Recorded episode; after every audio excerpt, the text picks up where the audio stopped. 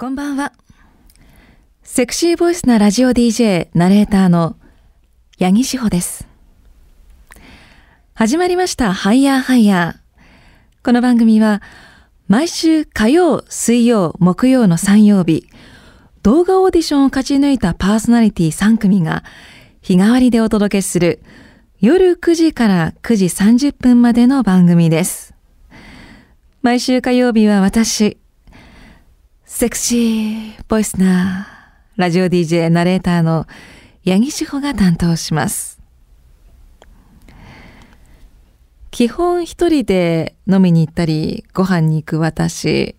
以前もね、この収録の前日か泊まった時に一人でね、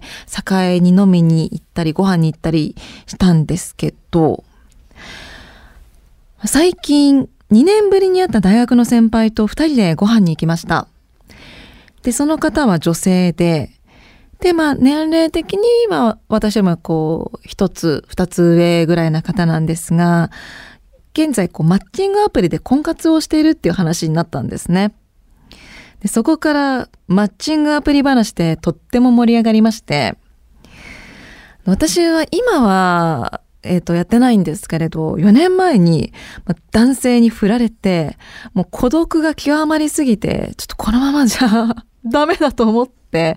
あの、マッチングアプリに登録して、ま、人にお会いしたりしなかったりしたんですけれど、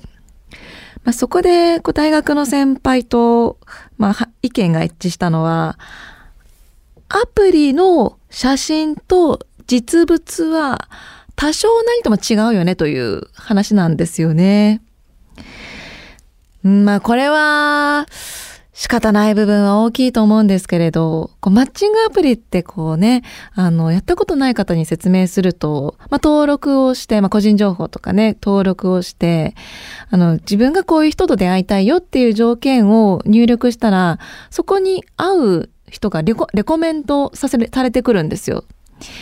で、その中から、こう、顔写真と年齢と職業ぐらいかなを見つつ、あの、こう、ライクなのか、アンライクなのかっていうのを、こう、スワイプしてね、決めていくんで、その場で、パッパパッパパッパと。だから、まず、こう、書類審査というか、写真審査があるわけですよ。で、その写真審査により多く通過するためには、もう自分が最高に漏れている一番いい状態の時の写真を登録するのは、まあ皆さんやっていることだと思いますし、で、それがね、なんかこう、あれ？数年前ですか？っていうこともあるよねっていう話なんですけど、でもまあ、その職業とか年齢とか収入とかは嘘ついちゃダメじゃないですか。で、その嘘ついて登録してる人もね、本当良くない、良くない、全然絶対良くないんですけど、いるかもしれないけど、それはもう本当後々発覚して、あの大問題になるわけで。でも写真は、なんていうかね、その光とか、角度とかそういうので、こう、いくらでも言い訳が できるから、そこを盛るのは当たり前というかね、みんなやってることだとは思うんですよね。ただ、その私がそのマッチングアプリやってた時に、こういう人だけは、ちょっとこう、選ばなかったっていうのがあって、それは自撮りの男性なんですよ。あの、結構 SNS とかでも自撮り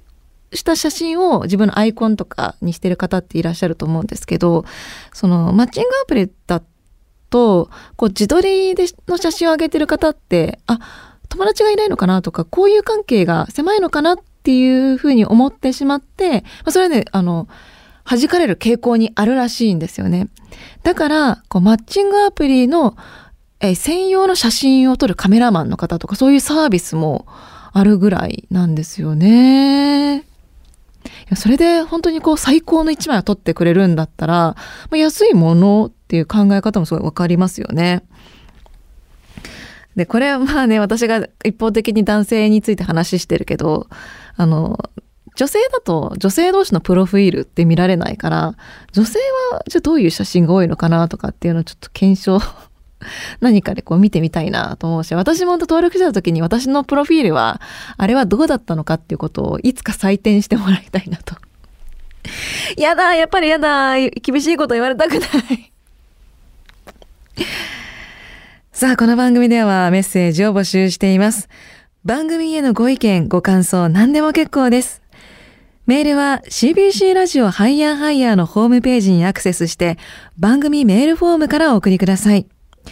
収録なので、紹介はちょっと先になってしまうかもしれません。ご了承ください。メール送ったのに全然読まれないじゃないかと思わずにね、気長に毎週聞いていただけると嬉しいです。それでは、八木志保がお送りする CBC ラジオハイヤーハイヤー火曜日。この後9時30分までお付き合いください。フリーメこの番組、いろいろなメール募集コーナーを設けておりますが、この時間は何でもあり。質問、意見、やってほしい企画、聞いてほしい話などなど、何でもありのフリーメール。フリー迷惑となっております。やっぱりこう、フリーメール、まあ、自由テーマだとメッセージが送りやすいのか、こう今までで一番多くメッセージが来ましたね、コーナーの中では。ありがとうございます。では、どんどん紹介していきましょう。こちらは、まずは、トロさん。愛知県瀬戸市の方ですね。ありがとうございます。はじめまして。いい。八木志保。全くもっていい。声も話し方もいい。八木志保推し決定何と呼ばれていますか？いや、何と呼べばいいのかな？うーん、俺的には姫でどうでしょう。ファンクラブがあれば即入会します。いい、とにかくいい、いい女。これからよろしくお願いします。取り急ぎ第一報です。ということでね。褒めちぎ大興奮、褒めちぎっていただいてありがとうございます。ファンクラブはないんですが、いろいろな形で、えっ、ー、と、ご支援いただければ嬉しいですけど、まあ、メッセージをいただくのが一番、一番の応援なんですが、そうですね。あの、今までリスナーの方からは、まあ、ヤギちゃんって呼んでいただくことが多かったんですけど、あとはヤギ姉さんとかですかね。姫はちょっとなんか若いかなっていうのまあ姫って言われる年齢でもないし姫って呼ばれるんだったらこうクイーンとかの 年齢的にこう女王の火曜の夜の女王。あのではいかがでしょうか？はい。ヤギちゃん、えー、ヤギ姉さん、もしくはクイーンで お願いします。こちらはもう愛知県の方ですね。森山にがうりさん、ありがとうございます。この番組のせいなのか、おかげなのかわからないけど、ほんの少し、エッチい夢を見たので報告します。バスの後ろの方で、お胸の大きいお姉様3人組が唐突に脱ぎ出すというのを見ましたわ。見ましたわ。なんでですかね。しかも、空いているのに自分はバスの中で立っていたという謎も。気になる夢ってありますよね。なんで三姉妹なのかなって気になりますよね。で、あの、実はですね、私、夢占いってすごく好きで、あの、インターネットでとっても信頼している、あの、夢占いのサイトがあるんですよ。それはもう、本当に事細かく、そのストーリーを入力すると、あの、その夢が何を表しているのかっていうのを、まあね、心理学的なものもあると思うので、あの、判定してくれるんですが、この森山にがうりさんが見たという、このバスの中で胸の大きい三姉妹が唐突に脱ぎ出すという夢について、この文章通りに打ち込んでみたところ、あなたは、えー、ストレスを抱えている可能性があるということでした。その、そのあの、サイトではですよ。あの、深層心理でストレスを抱えている可能性がありますということでしたので、え何か仕事、人間関係で、あの、ストレスを抱えていないかどうか、ちょっとあの、振り返っていただいて、で、その原因が何なのか、ね、あの、取り除けるものだったら、至急対応していただけたらというふうに思います。ストレスの強度によって、その、姉妹の人数三姉妹は、もしかしたら、あれですかね、ストレス度5みたいな感じ？ストレス度10段階で10だったら、あの、12人姉妹とかの可能性もありますね。12人姉妹でも、あの、巨乳姉妹でバスがいっぱいで、その中で囲まれる自分みたいなね。あの、はい。それはなんかまたちょっと逆、なんか違う願望が現れてそうな気もしますけど。福岡県北九州市から酒の切れ目が縁の切れ目略して切れ目さんありがとうございます。今夜は飲みすぎました。責任取ってください。嘘です。この季節の夜の空気、酒がうまいですよね。本当に その場で書いてくださったメールですね。ありがとうございます。確かに、熱燗ですか？飲んでいるのかな？飲んだのかな？まあ、こういうメッセージがあるときには、ぜひ具体的におすすめの福岡のお酒の銘柄とかあると嬉しいなと思います。私ね、あの、本当こう、最近、まあ、この放送の時は、先月になるのか、あの、お酒のイベントをね、茨城県の海沿いでやったんですよ。私もその日本酒、今勉強中で、いろいろな倉本さんとつながりができたりしたので、こう、秋の静かな海で波の音を聞きながら、こう、地元の地酒を飲むっていうイベントをやったんですけれど、なんか、酒っていうのは心の潤滑油というか、人との距離をぐっと縮めますね。一緒に飲みたいですか？一緒に飲んでるつもりで聞いてくださいね。車を運転する予定のある方はダメですよ。イカリングさん。ヤギさんこんばんは。僕はエッチな画像よりも官能小説の方が想像力をかき立てられ興奮します。志保さん、おすすめの官能小説は何ですか？ということで、私が官能小説に詳しいとこうね、あの、断定されてメッセージが 送られてきていますけれども、官能小説はあの、読んだことほとんどないんですよ。ただ、あの、官能小説ではないんですけれども、あの、有名なね、映画、映画化もドラマ化もされた渡辺淳一さんの失楽園っていう作品がありますよね。あの作品の実はこう、朗読音声コンテンツで朗読っていうのをやらせていただいて、あの今ももしかしたら、あの、失楽園、朗読か失楽園八木志保で検索すると、あの、無料で全部聞くことができる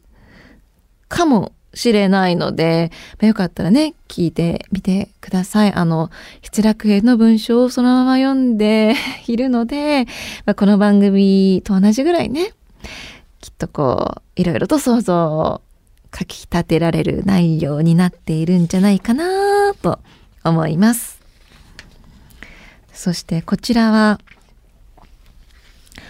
この花咲夜さん、ありがとうございます。ヤギ姉さんこんばんは。聞いていただきたいことがあります。婚活アプリに疲れ果ててしまい、精神的に参っています。私はイソジの独身で今まで男性に女として見ることができないと言われ続け、彼氏がいたことがなく、病気で障害を負ってしまいました。無職の一人暮らしです。年金で生活していますが、最近タレントさんを見てもときめかなくて、でも一人で置いていくのが不安。このままではと思い婚活アプリを使い始めて2ヶ月。話が弾んで写真を見せたら連絡が取れなくなったり、デートに誘われて楽しみにしていたら深夜に電話をかけてきて、待ち合わせ場所からの時間から住所を調べたんだけど合ってるとか聞いてきて、慌てて着信拒否せざるを得なかったストーカー野郎だったりで、そんなのが4件続いて体調を崩してしまいました。磯路の男ってみんなこんなもんなんでしょうか？すっかり男性不信になってしまいました。辛い経験が続いちゃったんですね。そっか、大変でしたね。この花咲夜さん。ちょっと今日はマッチングアプリの話が続くんですけれど、うーん、なんか心が自分がこう弱っている時って、なんかそういう人が寄ってきがちな気もするんですよね。だから、なんかまず、ちょっとこう、一旦婚活をやめてみてもいいと思うし、まあ続けてもいいと思うんですけど、少しこう、ベクトルを他人に向けるんじゃなくて、自分に向けてみるのはどうですかね。それは、こう、自分磨きをしてみるっていうことですね。こう、ヘアメイクを変えてみたりとか、あの、スポーツをやってみて、こう、体、体型をね、ちょっと変えてみたりとか、あとこう、勉強するってすごくね、何も考えなくてよくていいんですよ。資格を取るとか、あの、勉強するにしても、まあそれこそヘアメイクとかでも、ちょっとお金がかかるからできないと思うかもしれないけれど、今は YouTube とか、あの、ポッドキャストでもいっぱいこういろいろ勉強もできますし、ヘアメイクだってできるだけお金をかけないものもできるし、まスポーツだってね、こう、近所を散歩するとか歩くとか、ちょっとね、お体が悪い場合は、その、無理しない範囲でになってしまうかもしれないんですが、こう、自分を鍛えることによって、あの、すごい自己肯定感も高まって、その自信って絶対外側に出てくるから、もしかしたらこう、マッチングアプリで出会う男性も変わってくるかもしれないです。あの、自分磨きって何歳からでもいつからでもできるので、よかったらね、参考にしてみていただけてればなと思います。さあ、このコーナーでは、何でもあり、フリーメール募集しております。特にコーナーでじゃないメールもこのコーナーで読ませていただくこともあります。メールは CBC ラジオハイヤーハイヤーのホームページにアクセスして番組メールフォームからお送りください。ニュース目まぐるしく変化する現代社会。社会を表すニュースもまた変化し続けています。このコーナーでは、巷にあふれる多種多様、様々なニュースの中から、私、八木志保が気になるニュースをピックアップ。皆様に紹介し、勝手に語っちゃおうというコーナーになっております。今日ピックアップするニュースはこちら。FBI に出向していた。72歳の男。マッチングアプリに嘘の経歴。無許可で投資勧誘の疑いで逮捕。4億円余り集めたか。FBI に出向していたとマッチングアプリのプロフィール欄に嘘を書き込み、そこで知り合った女性らに無許可で投資の勧誘をしていたとして、72歳の男が逮捕されました。逮捕されたのは、千葉県山武市の自営業、東條康信容疑者72歳です。警察によりますと、東條容疑者は2018年から2019年にかけて、京都市に住む45歳の女性ら3人に対し、数人からお金を預かって株を運用している。必ず勝てるなどと話し、必要な登録を受けずに FX 投資の勧誘をした金融商品取引法違反の疑いで逮捕されました。今週はマッチングアプリ会となっておりますが、マッチングアプリを使った詐欺と言いますか、ロマンス詐欺というのが流行っている。最近ニュースでもよく聞くようになりましたね。恋愛感情を利用してお金を騙し取る投資詐欺に遭うなんていうことがありますが、いや、本当にこう、マッチングアプリって、なんか、ね、一応は、その経歴とかを、まあ、確認するとか、こう、ね、あの、自分のこう、証明書とか、あの、なんていうんですか、えっ、ー、と、免許証とかも登録しなければいけないけれども、それをかいくぐって嘘をつく人っているんですね。でもこうマッチングアプリを見ているとこれ明らかに怪しいなっていう人たまにいるそのうーん何かの勧誘なのかなみたいなで明らかにそういうああこれはなんかうん、釣りかなみたいなやつは、まあ、省くとしても、この方、あの、ニュースで報道されていますけど、結構普通な男性なんですよね。だから、なんか信じちゃったのかもしれない。でも FBI を名乗っていたっていうのは、騙される？って思うんですけど、いや、自分こそ騙されない、私は騙される人間じゃないよっていう人でも騙されちゃうんですよね。まあ、いわゆるこういう詐欺師の方っていうのはその相手の心の隙をつくのが本当にうまかったりするので自分は騙されないっていう自信がある人でも騙されちゃったりするそうなんですね。まあ、ちなみにこちらなんですけれども、まあ、愛知県消費生活総合センターによりますと県内でマッチングアプリを含む出会い系サイトに関する相談は、昨年度は651件。この5年間で見ると増加傾向にあるということで、マッチングアプリを利用した被害っていうのは、詐欺かどうかに関わらず多いということなんですよね。ちなみにじゃあ私、そういうこう投資の勧誘とか、まあ何かの、まあね、そのネットワークサービス的なやつ勧誘されたことあるかっていうとほとんどないんですよ。あのこれはねあの私自身の悩みでもありいいとこなのかなと思うんですけどやっぱこう見た目が強く見えるはっきりものを言うっていう風に見えられるので、まあ、そういう人にはなかなかそのね寄ってこないのかななんて思うんですけどそう思ってるとね心の隙をついて君って本当はそんなに強い子じゃないよねって言われちゃうと、ああ、そうなんですって言って ついていっちゃう気持ちもわかる。ちなみにその、あの、さっき話したお酒のイベントでね、リスナーさんも来てくれたんですけど、あなたが、ヤギ姉さんですか？なんか、オーラないですね。普通の人ですね。もっと圧のある人だと思ってましたって言われて。なんか写真とかラジオとか SNS では私ってどんな風に映ってるんだろうと思ってちょっと落ち込みました。ということで今日はここまで。次回はどんなニュースを紹介するのか、こうご期待。番組では皆さんからのメッセージを募集しています。CBC ラジオの番組ホームページにあるメールフォームから送ってください。